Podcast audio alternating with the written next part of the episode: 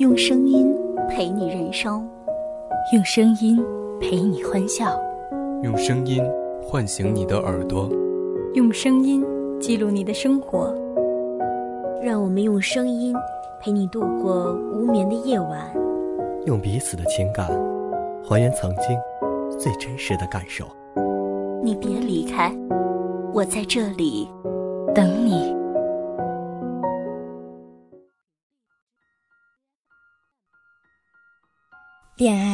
将就，婚姻更不能凑合。二十岁开头的年纪，未来任重而道远。即使被催着谈恋爱，也要坚定。没有该结婚的年纪，只有该结婚的爱情。在一起很容易，相守一生却很难。二十几岁，愿你不负时光，且光芒万丈。再等一等，愿你我。都嫁给爱情。我是主播桃子，我是主播可心。今天我们要讲述一个女孩子一生的故事。二十三岁，你说工作刚开始要稳定，你说学习重要，先考研，你说交际圈太小，没有努力的方向，你说你在等一个合适的人。你妈说：“赶紧。”二十五岁，大部分朋友都已经安定下了感情，谈婚论嫁。你的姑姑、阿姨、婶婶、舅娘、舅妈，突然都认识了一群英年才俊，要介绍给你。你妈妈也开始着急，让你别等了，别挑了。她说：“女人过了二十五岁就开始过期。”你开始想，不然，随便一个人。也就算了吧，过得去的，老实点的就行。二十七岁，打开朋友圈，朋友同学已经开始晒娃，你遇到了一个过得去的人，家庭条件过得去，长相过得去，性格过得去。虽然不是你想要的样子，但反正过得去就好。嫁人，家里过得去，人老实就行了。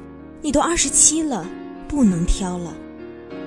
你妈和亲戚都这么说，于是也开始谈婚论嫁。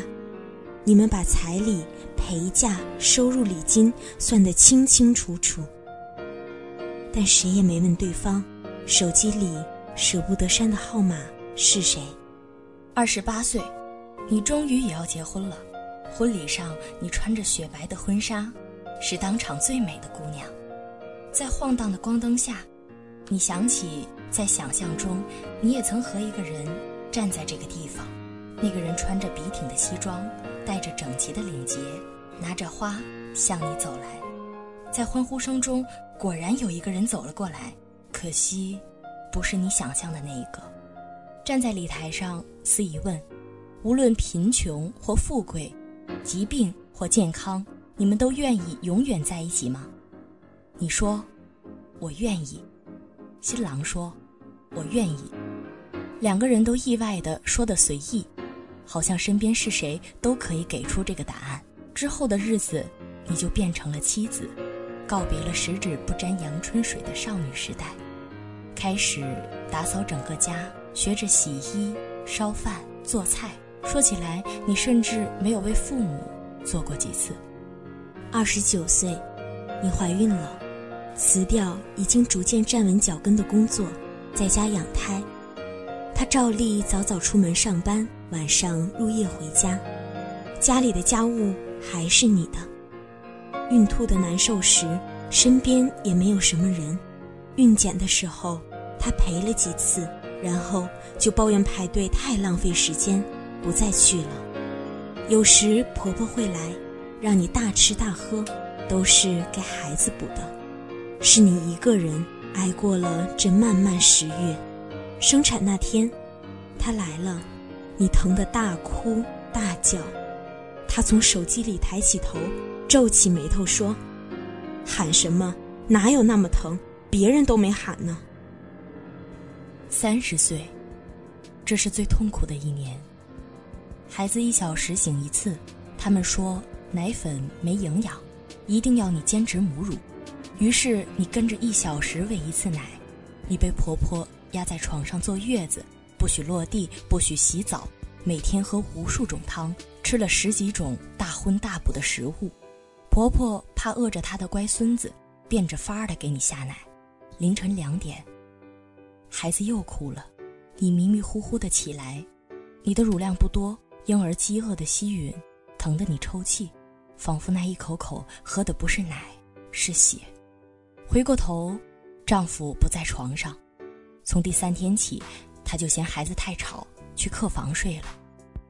从这一年起，你想的就再不是裙子、美食、化妆品，而是孩子、孩子、孩子。你再也出不了门了。晚上再给孩子喂奶，白天在家做家务、带孩子，每天披头散发，耳边。都是孩子哇哇的哭声。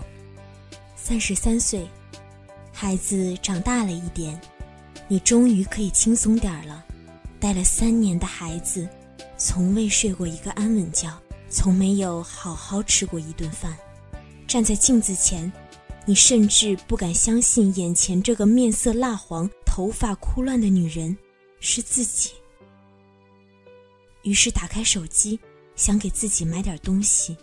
这三年来，你订单上的全都是婴儿用品，却想起自己已经整整三年没有工作，积蓄已经花费的差不多了，所以到了晚上，你就跟你的丈夫说：“给我打点钱吧。”你丈夫一听就勃然大怒：“怎么又要钱？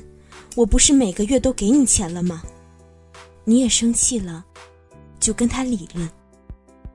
养孩子每个月一千块钱能干什么？问他知不知道一罐好奶粉要多少钱？孩子一个月要喝多少奶粉？又要多少尿不湿？你跟他说，全部是你自己在贴钱。你的丈夫在冷笑，眼神里全都是鄙夷和嘲讽。说这么多，不就是要钱吗？一天到晚在家玩，还要花那么多钱？他说：“三十五岁。”孩子适应了幼儿园，你找到了一份临时工作，你的丈夫升职了，一切都好像在往好方向发展。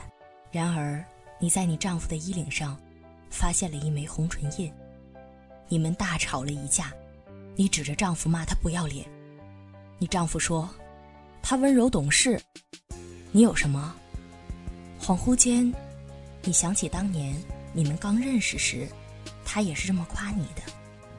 他说：“你真是温柔，说话都是轻轻柔柔的，连和人争辩都不会呢。”你回忆了一下刚才的自己，突然也陷入了疑问：你的温柔懂事呢？最终，你们还是和好了。你的父母劝，他的父母劝，你们的朋友都劝，他们说：“七年之痒吗？”他就是现在婚姻怠慢了，让他收收心就行。他们说：“男人嘛，总会有这么点心思的，你得忍忍。”他们说：“别的女人再厉害，老婆也是你，没事儿的。”于是，你就忍了，因为还有人说：“孩子不能没有爸爸。”四十岁。你好像都不知道怎么回事，就突然迈入四字头了。四十不惑，你真的突然对生活看得很开。他发福的厉害，顶着一个大肚子，眉眼里褪去了结婚时的清俊，睡觉时的呼噜倒越发响了，但竟然真的受了一点心，没再闹出太多的事儿。但你也已经没有太在乎，你只尽心的照顾着你的孩子。四十五岁，孩子初中了，到了叛逆期，对父母说话的方式变成了大喊大叫。他高吼：“我要自由，我要独立，你们别管我！”你端着果盘想靠近又不敢靠近，看着这个漂亮的孩子，你有点想不通：我从小养大的孩子。怎么就突然变得不一样了呢？但你不敢去反驳他，你甚至拦住了去揍孩子的丈夫，因为这个孩子是你最后的希望了。你的人生是这样了，你不希望你孩子的人生也变成这样的循环。你把所有的希望都压在了孩子的身上，给予了更多的关心和关注，于是你的孩子吼得更大声了。四十七岁，孩子到了高中，开始住校，你想念孩子，给他打电话，他嗯嗯啊啊哦的应着，在一分钟之内挂了电话。你看着。黑下来的手机，和身边背对着你打呼的丈夫，发了一会儿的呆。四十八岁，孩子要高考了，你比他还要紧张，每天给他准备吃喝，替他提心吊胆，受着孩子的排斥照顾他。高考后，你期待的填了一个离家近、安稳、好找工作的志愿。孩子砰的关上门，填下了千里之外一个有趣。却，并不那么热门的专业，你气得直跺脚，最终却只能长叹一口气，替他准备好了行李。五十岁，你的身体慢慢的变差。远方的孩子打来电话，他说想家，你一听到就流泪了，却强装出笑的声音说：“那妈等你回来。”然后，你跟孩子说，邻居家的狗生了小崽，说了隔壁的姑娘出嫁了，说了对面的房子要拆迁，还像往常一样抱怨了他爸爸的一种种臭毛病。孩子听着听着，笑了起来。他说：“好，妈，我放假就回去看看。”你松了口气，挂上电话。看见丈夫也支棱着耳朵听得起劲，被发现了才假装什么事都没有的别过头去看电视。你看得想笑，就问他，也是想孩子了？他长着脸说，哪有，胡说。然后扭头回了房间。你笑出了声，然后你看着他别扭的身。发胖的身子，泛白的头发，发现你们都老了。五十五岁，孩子毕业了，一时难以找到工作，他漂泊在外，有忧愁，有烦恼，有苦闷。再次来了电话，这一次你没有再阻止他，你说：“孩子，去做你想做的。”你说：“妈就在家。”在困难的时候，你都还有家，孩子很高兴，于是留在了那个地方，慢慢的、慢慢的往上攀爬。你看着他的工作慢慢进入正轨，看着他越来越好，你很高兴，于是他越来越忙，却不再能常回家。于是你和丈夫坐在沙发上。守着空荡荡的房子，等着一年归家两三次的孩子。